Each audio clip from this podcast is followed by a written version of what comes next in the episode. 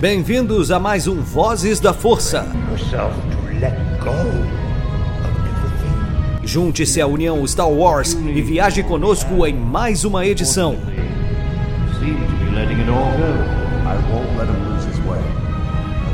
Seja também a fagulha que manterá a chama de Star Wars acesa por muitos anos.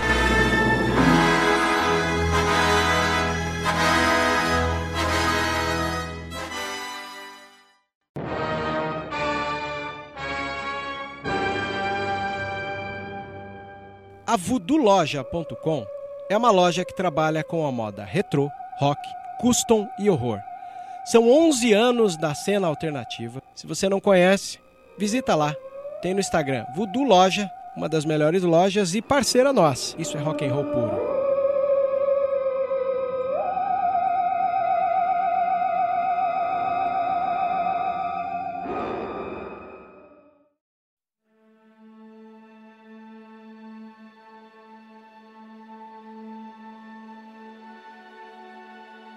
Sejam muito bem-vindos, todos os usuários da Força, caçador de recompensa, todo mundo que habita a galáxia de Star Wars. Eu sou o JP, com mais uma edição do Voz da Força, seu podcast preferido de Star Wars. E hoje a gente vai estar falando do quarto episódio da série Endor, que se trata aí sobre o personagem do Cassian, que conhecemos em Rogue One, e agora estamos vendo mais dele na sua própria série. Hoje eu estou aqui em companhia do nosso queridíssimo Michael, nosso querido editor aqui da equipe. Fala aí, Michael. Opa, pessoal, beleza? E eu vou dizer a mesma coisa que eu falei no outro episódio, que eu sou fã deslumbrado de Star Wars, porque pra mim a série tá, ó, pitel. Ó, eu tô com algumas ressalvas, mas em geral eu tô gostando também. Mas, é, co- começando aqui sobre o episódio, a gente viu que no episódio passado, ali no terceiro, o Cassian tava fugindo com o Luten de Ferrix na nave dele, do, do Luten, e aí eles partiram lá da cidade, do planeta Ferrix, e aí ficaram ali na, viajando pelo hiperespaço. Aqui a gente continua aí essa sequência, a gente vê que o Cassian e ele estão indo para o planeta Aldani e o Cassian inclusive está tendo uma conversa meio filosófica ali com o Luten. O Luten tá falando que conhece ele, que sabe que ele quer irritar o Império de uma forma que realmente vai ser chato pro Império, não é, pequenos, pe- pequenas confusões que não vão dar em nada, porque ele fala pro Cassian, né? Ah, tu quer o quê? Tu quer só quer pequenas migalhas ou tu quer tudo que tu quer de uma vez? O Luten oferece o serviço ali para ele, diz que ele vai pagar 200 mil créditos, que é um serviço rápido, com bastante risco, em cinco dias, uma boa equipe. Aí o Cassian fica meio assim, né, de fazer isso. Nisso a gente vê ali que o Cassian conta que lutou em Mimban. Pra quem não sabe, Mimban é, é o planeta aquele que aparece em solo, onde o Han conhece o Tobias Beckett e a gangue dele, além do próprio Chewie, né? Que é quando eles conhecem lá, lutam, né? O Cassian lutou lá quando ele tinha 16 anos. Uhum. Quando acontece isso, o Luten até fala que ele sabia que ele ficou por seis meses em Nimban, que ele come- começou como cozinheiro, mostrando que conhece bastante da história dele. Aí nós é, somos cortados assim para um plano de Coruscant. Uhum. É, a gente conhece ali a tenente Drida Miro, que é, é uma tenente ali do, da Burial de Segurança do Império, que vemos ali um conselho entre eles, do, dos tenentes ali, conversando sobre os planos que nos diferentes setores de cada um, né? Porque cada tenente ali no, na Central de Segurança do Império tem uma jurisdição num certo sistema, num, num certo setor ali da galáxia e eles estão conversando sobre, né? E aí rola também uma referência muito legal aí a Ryloth, que é o planeta natal dos Twi'lek, que a gente vê em Clone Wars, em Rebels, no livro Lords of the Sith também, porque é nesse livro que o Vader e o Palpatine, o Darth Sidious, eles é, começam a trabalhar pessoalmente na ocupação de Ryloth. Para quem aí se lembra, o pai da Hera lá de Rebels, o Tia Syndulla, ele era o líder do movimento Ryloth Livre, que Uhum. aconteceu ali durante as Guerras Clônicas, que até o Mace Windu ajuda ele, a gente vê em Clone Wars. Tivemos menção a Ryloth no episódio. Também tivemos uma menção muito legal nessa parte aí do conselho ali do, do setor de segurança do Império, da Central de Segurança do Império, a gente tem uma menção a Arvala Six, que para quem não sabe, é do mesmo, é um, é um planeta do mesmo sistema de Arvala 7, que é nada mais nada menos o planeta que aparece no primeiro episódio de The Mandalorian, aquele planeta desértico onde o Din, o Din Djarin, né, o Mandaloriano, uhum. encontra o Baby Yoda, o Grogu. É aquele planeta. Arvala 6 fica no mesmo sistema de Arvala 7.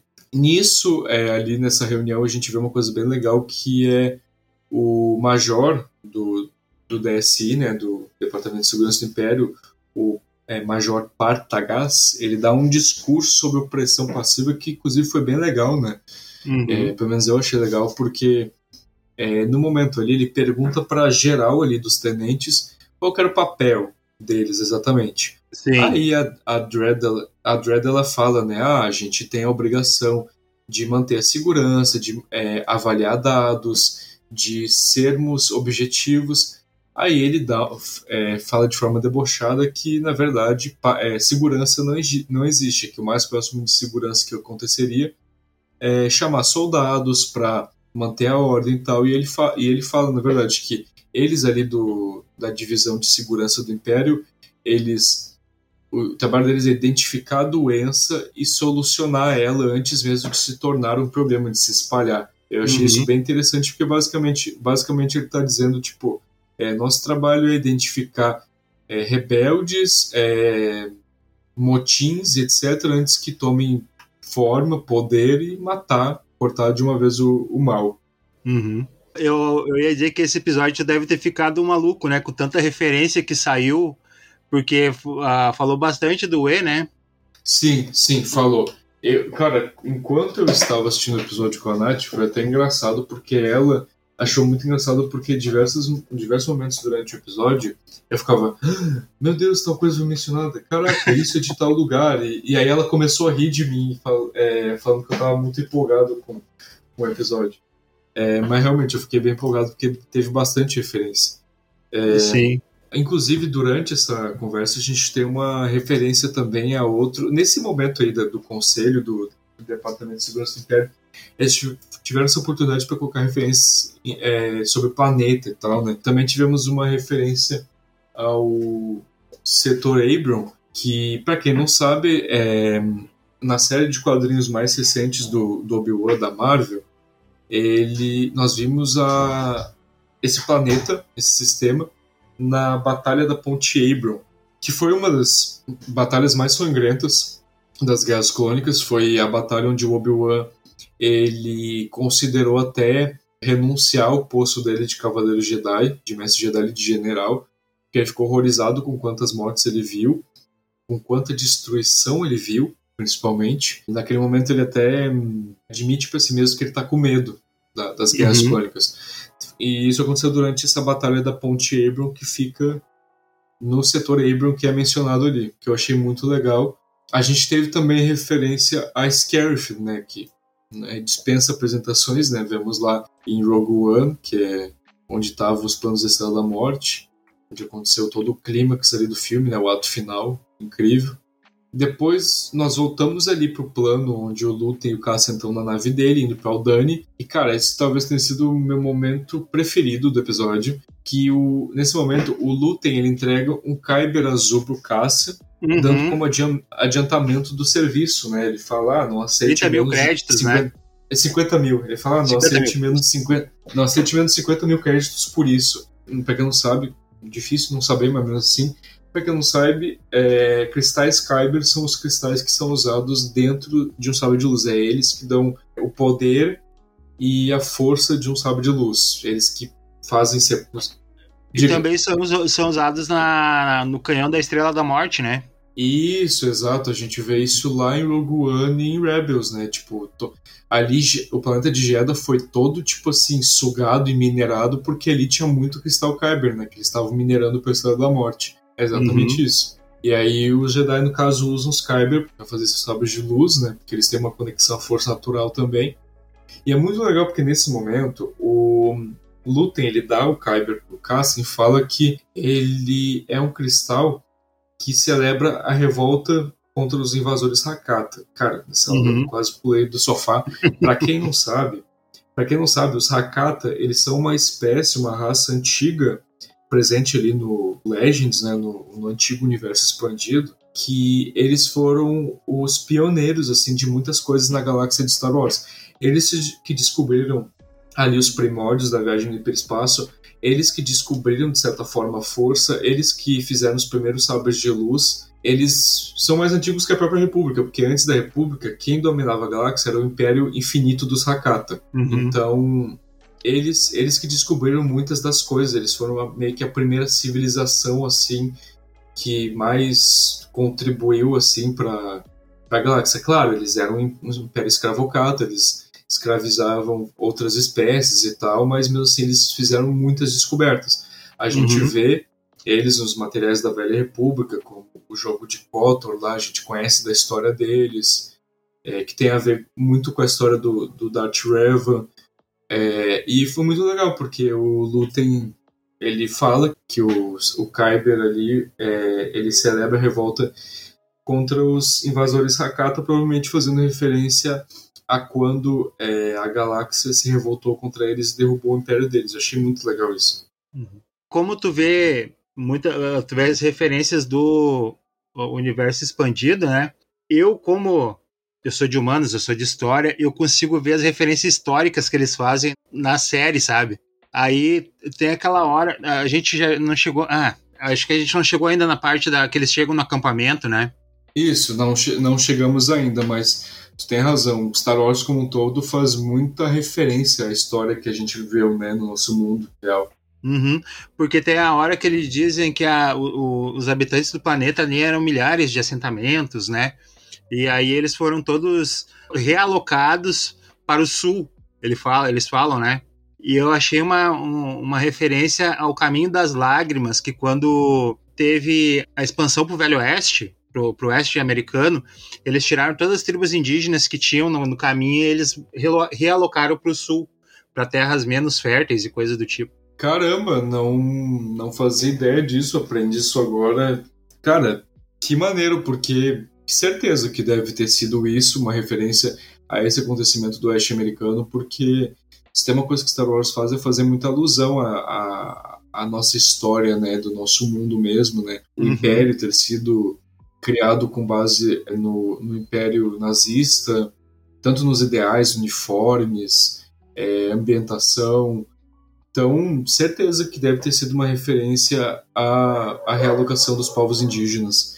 Porque até é dito, né, que o povo ali de Aldani são meio que indígenas, né? Tipo, Uhum. eles fazem aquele ritual para ver Do a, sol, né? os Do cris- olho. Isso, dos, isso, dos cristais caindo do céu. Então, dá a entender que eles são meio indígenas, assim, não são um povo exatamente muito é, avançado e tal. Então, Uhum. certeza que deve ter sido uma referência. Achei muito legal isso que tu disse.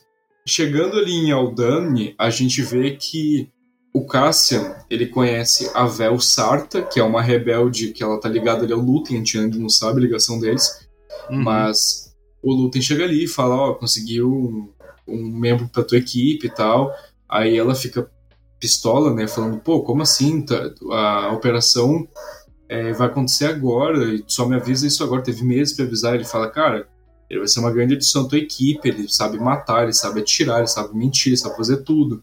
E aí, ela meio relutante, ele aceita o Cassian, ele entra pra equipe é, dela disfarçado como o Clan, eles chamam ele de Clan, ele não fala o nome verdadeiro dele. Depois disso, é, corta pra é, um plano que mostra lá a Preox Morlana, que é aquela corporação que a gente vê que o Cyril Karn faz parte lá, que era uma corporação que tinha a jurisdição jurisdição ali do, do, do sistema de Morlana.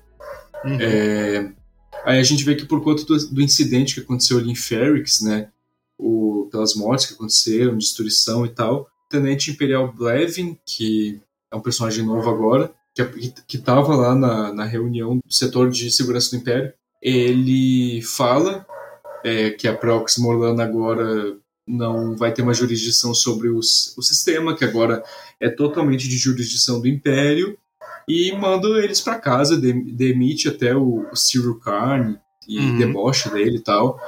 É, a gente vê também que a Dedra, ela tenta investigar o incidente de Ferrix, mas o, o Blevin, justamente, ele tenta impedir ela.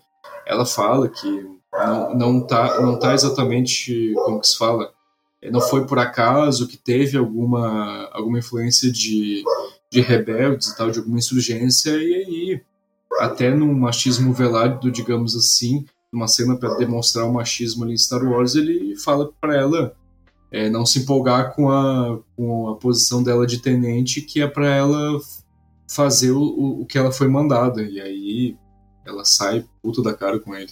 E ela tá bem desconfiada, né? Que tem várias coisas, ela tá juntando os pontos, né? Sobre, a, sobre a, os rebeldes. Isso, né? Ela fica ali lendo os dados na sala de, de análise, fica pesquisando ali no, no datapad é, e fica juntando os pontos e vendo que não é coincidência, né? Só que Uhum. todo mundo acaba desacreditando dela. Depois nós cortamos pro plano lá de, de Aldani, a gente vê que o Cassian, ali, apresentado como Clan, né? Ele conhece a célula rebelde de Aldani. A líder é a Vel Sarta, que a gente conheceu ela ali antes, quando ela conversou com o Luten.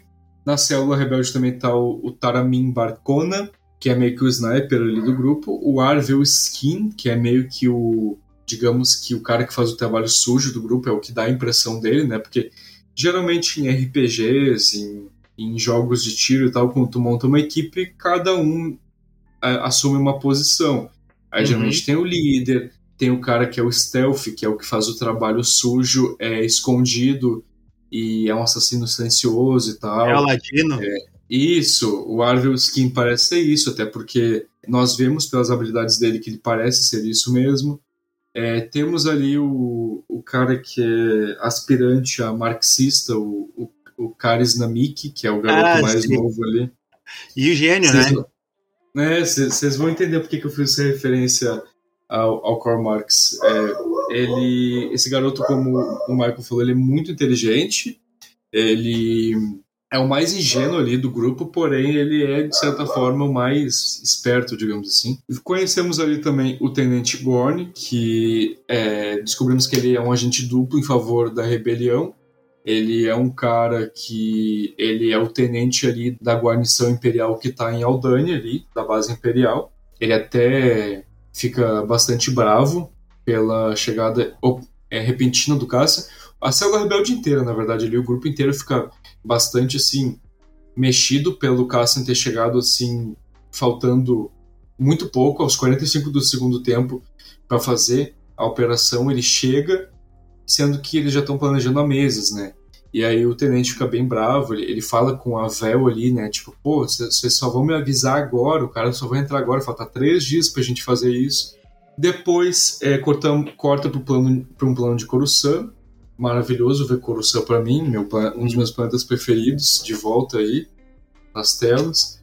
A gente vê que o Luten encontra a Mumotima, Mumotima aí fazendo a sua estreia na série de Endor, interpretada pela queridíssima Genevieve O'Reilly, que interpretou ela em Rogue One no episódio 3. Que família dela, né, cara? Tá louco. Nossa, ô, que tristeza, cara, porque é uma, é uma quebra de expectativa, né? Porque a Mumotima, pô, líder, líder rebelde, ela, ela é, assim, ela tem, muito, ela tem muita grana, ela é privilegiada, mas ela escolhe estar lutando pelas minorias, sabe? Ela tinha todas as justificativas ali, tinha todos os motivos para não ligar para a rebelião, não não querer nada com isso, porque ela tipo não é de forma alguma desfavorecida pelo Império, justamente o contrário, ela é favorecida porque ela é da realeza de Chandrila, ela tem dinheiro e tal, mas não, ela escolhe ajudar a rebelião. E o que, que acontece? A família dela é justamente o contrário. O marido dela parece aqueles marido bebelô, né? Ah, sim, sim. Isso define ele, bibelô e coxinha.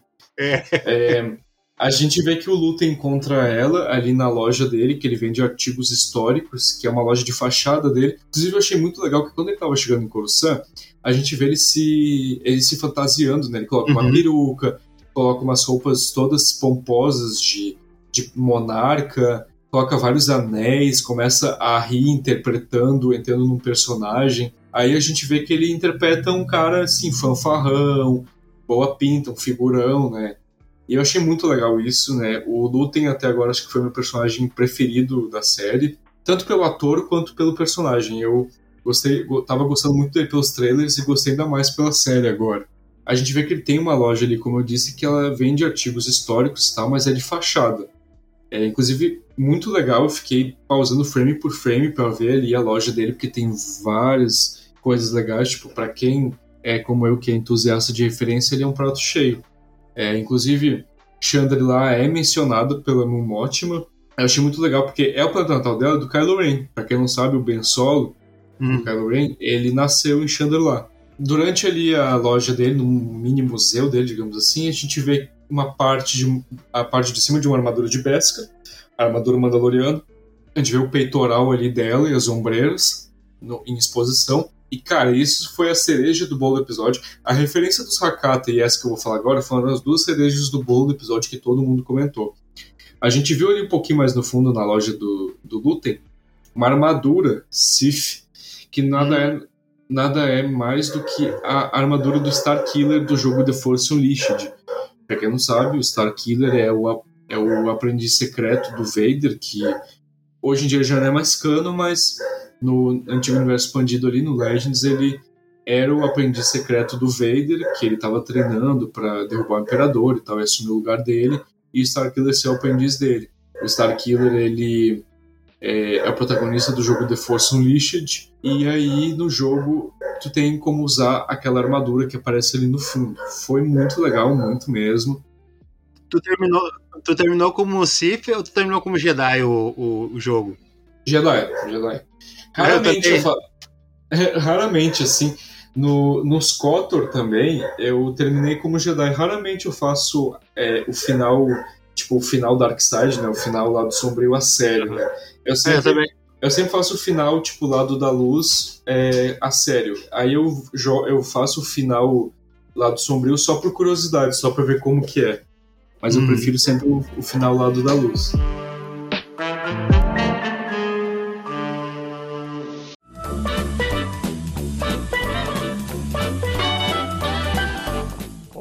Saudações, meus caros amigos! Enquanto Anakin e Ahsoka saem em missão, juntem-se a mim para tomar um drink e ouvir mais uma edição do Vozes da Força.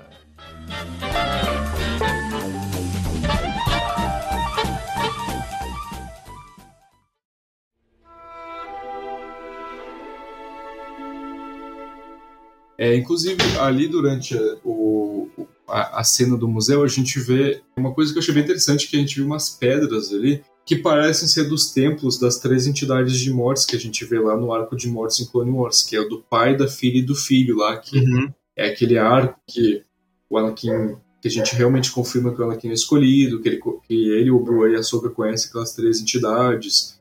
É, lá, em, lá no templo de Lothal, em Rebels, a gente vê novamente né, uma referência a eles. Tem uma pintura deles lá na parede do Portal do Mundo de Mundos. E aí a gente vê que cada uma das três entidades é representada por um sinal de mão. E ali na loja do Lutem tem três pedras, três pedras que cada uma representa é, uma mão, que é exatamente nas posições que representa o pai, a filha e o filho. Então achei bem interessante isso, porque isso quer dizer que tem mais templos ali que fazem referência aos deuses de mortes, além do de Loto que foi destruído lá em Rebels. A Mumotima e o Lutem vão lá pro fundo da loja, né, e começam a conversar sobre a rebelião e tal, que está sendo bem difícil para os dois, né? O Lutem até fala que tem bocas para alimentar. Uhum. É, depois é voltado o plano lá para o Dani, é, que é quando o Tenente Gorn ele fica full da cara pela adição de Timor do Cassi na equipe, mas daí ele acaba aceitando, né, depois que a Vel conversa com ele e tal. Daí depois é cortado para um plano de Coruscant novamente, e aí a gente conhece o Perry Ferta, que é o marido da Mon A gente nunca tinha visto ele até então. A gente sabia que a Mon tinha uma filha, mas não conhecemos o marido dela, pai da, da filha dele. E agora a gente conheceu ele uma enorme quebra de expectativa e decepção, né? Porque tu tem ali a Momotima, que é uma líder rebelde incrível, tão ponderada, se importa pela causa e tal. Aí tu descobre que o marido dela é um cara babaca pra caramba, engomadinho, elitista, que desrespeita ela, debocha dela, ironiza das coisas que ela defende, é, se envolve com caras que não são legais, tanto que eles discutem ali porque ele fala que, uma, que vai vir algumas pessoas pro jantar com eles, ela fala, pô, eles, aqueles que tinham debochado de mim no Senado quando eu apresentei aquele projeto social, ele fala, é, eles mesmos. E ela fala, pô, tu, ele, esses caras que tu, que tu convive, eles tentam destruir tudo pelo que eu luto. E ele faz pouco caso, tipo, é, tá tudo bem, não leva isso pro coração, tu tá muito nervosa, vai dormir, vai descansar. Então foi uma, nossa, uma enorme quebra de expectativa, assim, porque, como eu falei, tu tem ali a Moon Maltman, que é uma puta de uma líder rebelde foda, e aí tu espera que, sei lá, o marido dela, a família dela seja mais ou menos parecida, aí tu descobre que o marido dela é totalmente contrário, é um Zé Bunda. A filha aparece só no outro episódio, né? Isso, isso, a filha dela. E a gente já tinha tido referências dela em outros materiais do, do cano. Agora a gente viu ela pela primeira vez. É... Depois a gente volta lá pra Aldani, e aí é quando é discutido, quando a gente descobre o que, que é o plano ali da célula rebelde de Aldani que o Lutem tá cuidando e tal, que o Cassian entrou. A gente descobre que eles querem roubar é, a folha de pagamento de um setor imperial inteiro ao invadirem o depósito ali de Aldani. É, e aí eles explicam como que eles vão entrar, que ele, é, eles explicam para o Cassian que eles cronometraram tudo direitinho, o tempo de, de intervalo em que os TIE Fighters que fazem a ronda ali pelo planeta não vão estar rondando. Só um detalhe, né? O Lutem não tinha falado pro Cassian que era uma guarnição. Ele disse: ah, não, não nós vamos roubar não. só, nós vamos roubar a folha de pagamento do setor. E o Lutem fica é, putaço, eu... né? Quando ele descobre. O Lutem não, o, o Cassian fica putaço quando descobre. Cassian. Sim, porque ele, o pessoal ali tá explicando para ele o plano, dizendo que eles vão invadir o depósito, que tem uma guarnição inteira lá, que eles vão ter que roubar um veículo para arrombar o, o, depósito. E ele começa a regalar o olho dizendo: Gente, calma um pouquinho, isso é uma missão suicida. Como é que vocês vão entrar aqui? É, tem mais de 50 é, soldados lá. Como é que um grupo com sete pessoas vai entrar? Aí ele, ele fala: Pô, se a gente não for morto na entrada, o, os caças vão matar a gente se a gente demorar muito. Aí o Taraminho até fala: não, não, não, a gente até cronometrou, eles não vão.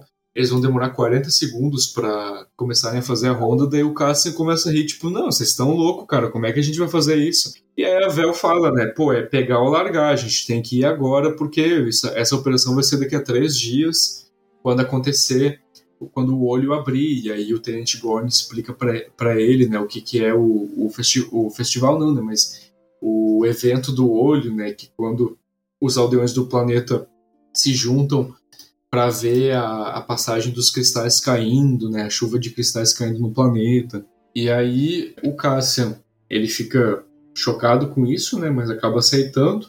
Depois a gente vê que o Blevin e a Dedra vão conversar com o Major Partagás, é, porque ela quer indagar ele é, sobre Ferrix, porque ela acha que não é coincidência, que o roubo que aconteceu lá daquela caixa que o Cassian roubou não é simplesmente um roubo no, comum, tinha a ver com a rebelião e tal. E aí nisso o Major fala para ela esquecer que é, ela tá perdendo tempo, que ela podia estar tá fazendo os relatórios dela, que ela podia estar tá focando o tempo dela em questões que realmente são pertinentes, não em coisas que ela deduz somente com a intuição dela. Enfim, ele repreende ela ali, manda ela é, a merda e aí fala para ela esquecer. E obviamente ela não esquece.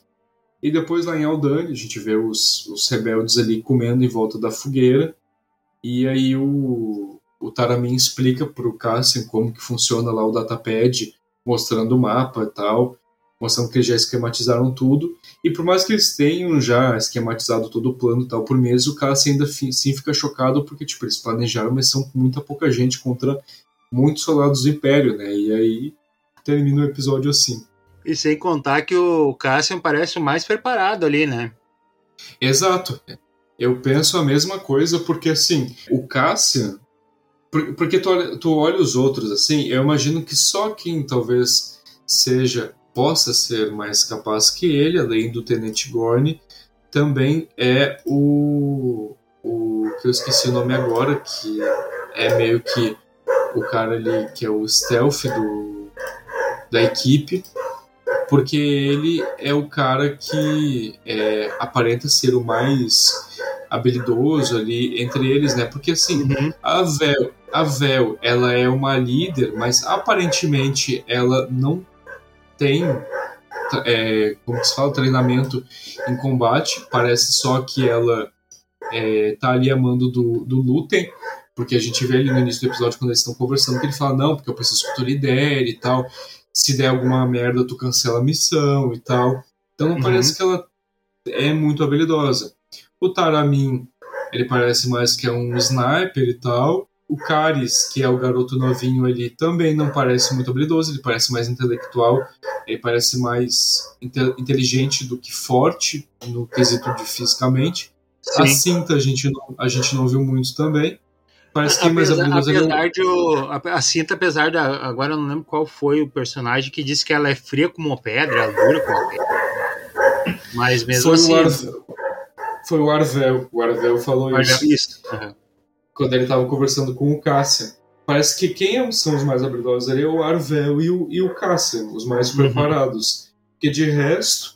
E o Cassian fica assustado com isso, né? Porque ele fica, pô, cara, eu saí lá do planeta onde eu tava pra vir aqui e não sei o que, que vai acontecer porque simplesmente o, o, o Luthen me jogou aqui, me ofereceu dinheiro e simplesmente não sei o que, que eu tenho que fazer, né? Uhum. Mas assim, em geral eu curti o episódio, acho que foi o episódio que eu mais gostei até agora. Apesar de eu não estar gostando muito de alguns aspectos da série, a trama em si eu tô gostando bastante do, do andamento, né, de para onde a trama está indo. Quais os aspectos que tu não tá gostando? Então, eu falei isso agora. O que eu não tô gostando é que, assim, uma coisa que as séries estão fazendo recentemente no, no- live action, né, no Mandoverse, é, é tentar aproximar mais Star Wars da nossa realidade. E isso tá sendo legal. Tá Uhum. mostrando situações que temos na nossa vida real que geralmente a gente não via em Star Wars. Só que isso está acontecendo em Endor também. Mas eu acho que Endor tá pendendo muito pro realismo e tá esquecendo da essência de Star Wars. Qual que é a essência de Star Wars? É ser um universo utópico. Tu não consegue imaginar certas, certas coisas que, que tem na nossa, no nosso mundo aqui em Star Wars, porque Star Wars é muito lúdico. Tipo assim, tu não consegue imaginar direito como que é uma cozinha ou um, um copo, uma caneca em Star Wars, porque tudo é muito diferente. As roupas são, as roupas são diferentes, as casas são diferentes. Geralmente nem são casas, é mais apartamentos que tem. E Uhum. quando são casas, são casas muito diferentes. As mesas são diferentes, o- os banheiros, até o banho é diferente. A gente vê em alguns livros, como é, Fim do Império, que o banho deles é mais ou menos um banho a seco. Tipo, eles, o chuveiro deles é a vapor em Star Wars. Uhum. Tipo, não é, eles não se lavam com água, eles se lavam tipo com vapor. E aí o vapor tira a sujeira deles. Pelo menos, não sabemos se todos são assim, mas alguns são. E aí é tudo muito diferente. E isso que é legal, sabe? Porque é Uhum. uma coisa muito única. Tu não consegue também imaginar como que é carro em Star Wars. Porque carro é nave em Star Wars. As motos são speeders, speeder bikes. Então é tudo Ah, sim. muito diferente. Tudo é muito diferente. E eu. no- no- quando eu fui ver o, o, o quarto episódio, eu não curti muito, porque assim. Parece que tá pendendo muito pro realismo ali na, na, na esfera da célula rebelde de Aldani. A Mas eu ia galera te- ali Eu ia te falar, cara, que isso que eu tô gostando, porque, que nem eu te falei, eu, eu como eu sou uh, historiador, então pra mim me lembra muito a, a questão da, da resistência na época da Segunda Guerra, sabe? Os partisanos, Sim, sabe? Essa Sim. coisa da célula, da célula rebelde, que era sete pessoas, cinco, seis, sete pessoas espalhadas, sabe? E eu tô achando isso muito legal. Mas tu vê, né, que são visões, eh, visões, tu não deixa de gostar da série, mas isso não te chama tanta atenção, né? Sim, é, mas o que eu não curti mais foi na parte estética mesmo, porque que nem eu falei, Ah, na tá. trama eu tô curtindo.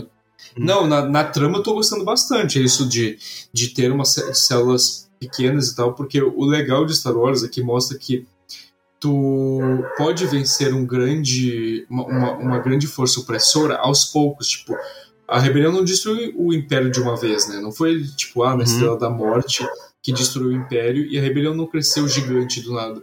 Não, foi aos poucos. A rebelião foi destruindo o Império aos poucos.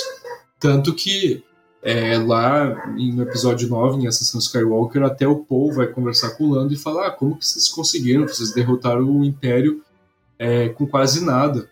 E aí o Lando fala: nós tínhamos uns aos outros e com o que a gente tinha, a gente conseguiu trabalhar, né? E a gente vê em Rebels que é exatamente sobre isso, tipo, é, enquanto o Império tem as melhores armas, o, o- a melhor tecnologia, a rebelião, só com a força de acreditar e com poucos recursos, conseguem fazer a mudança. Então Uhum. isso eu tô gostando bastante. Até porque a célula rebelde de Aldani lembra muito para mim os, partida os partisans, né, os partidários que são o grupo extremista do Sol Guerreiro.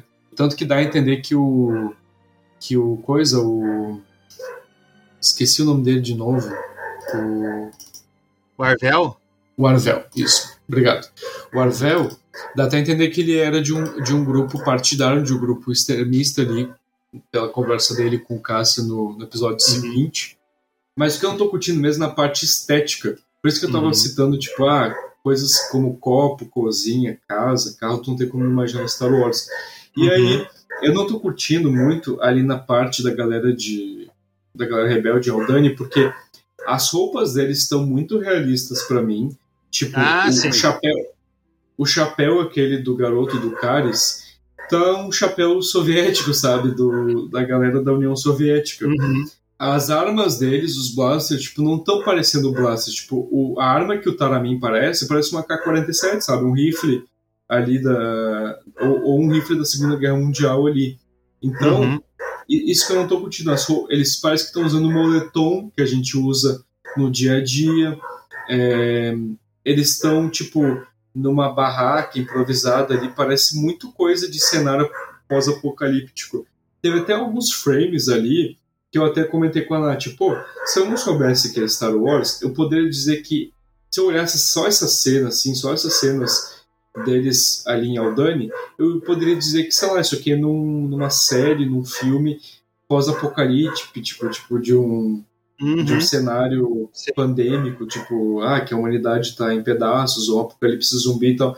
Eles estão parecendo, tipo, um grupo sobrevivente, tipo, num, num apocalipse, sabe? Não tá parecendo Star Wars pra mim, quando eu assisto. E até quando eles vão explicar ali também o plano pro Cassian, porque mesmo a galera mais, tipo, pequena, assim, da rebelião, tipo a, a Ghost, por exemplo, eles sempre tinham aquela mesinha Ah, tecnológica. É, aquela isso eu ia dizer que eles tinham, eles tinham o holograma, né? Eu ia falar Isso, disso que eu é. senti falta. É, aquela mesa holográfica sempre os rebeldes têm, mesmo que seja a galera mais pobre. E eles não, eles estavam ali, tipo, com.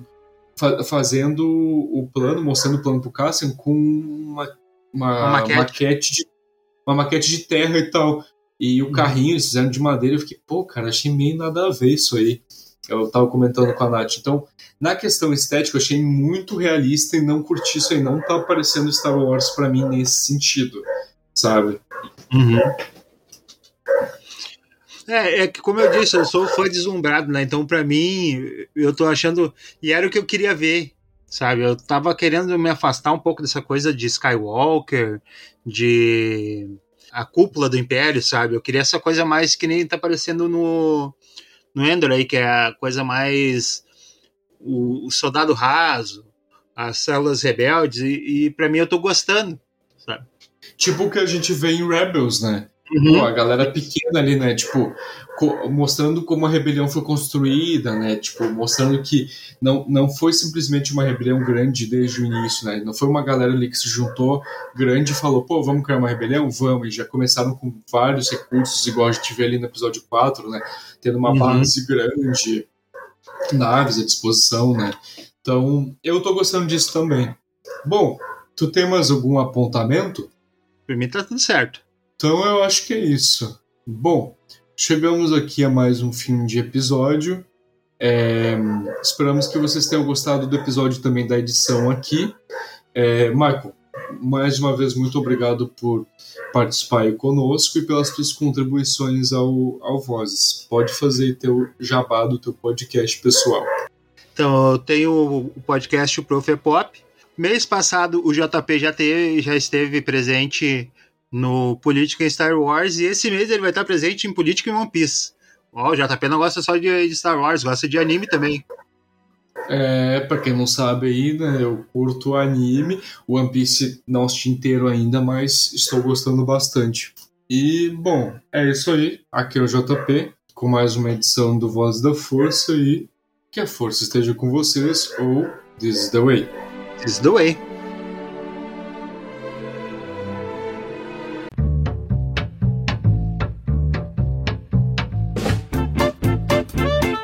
Você ouviu e vivenciou Vozes da Força.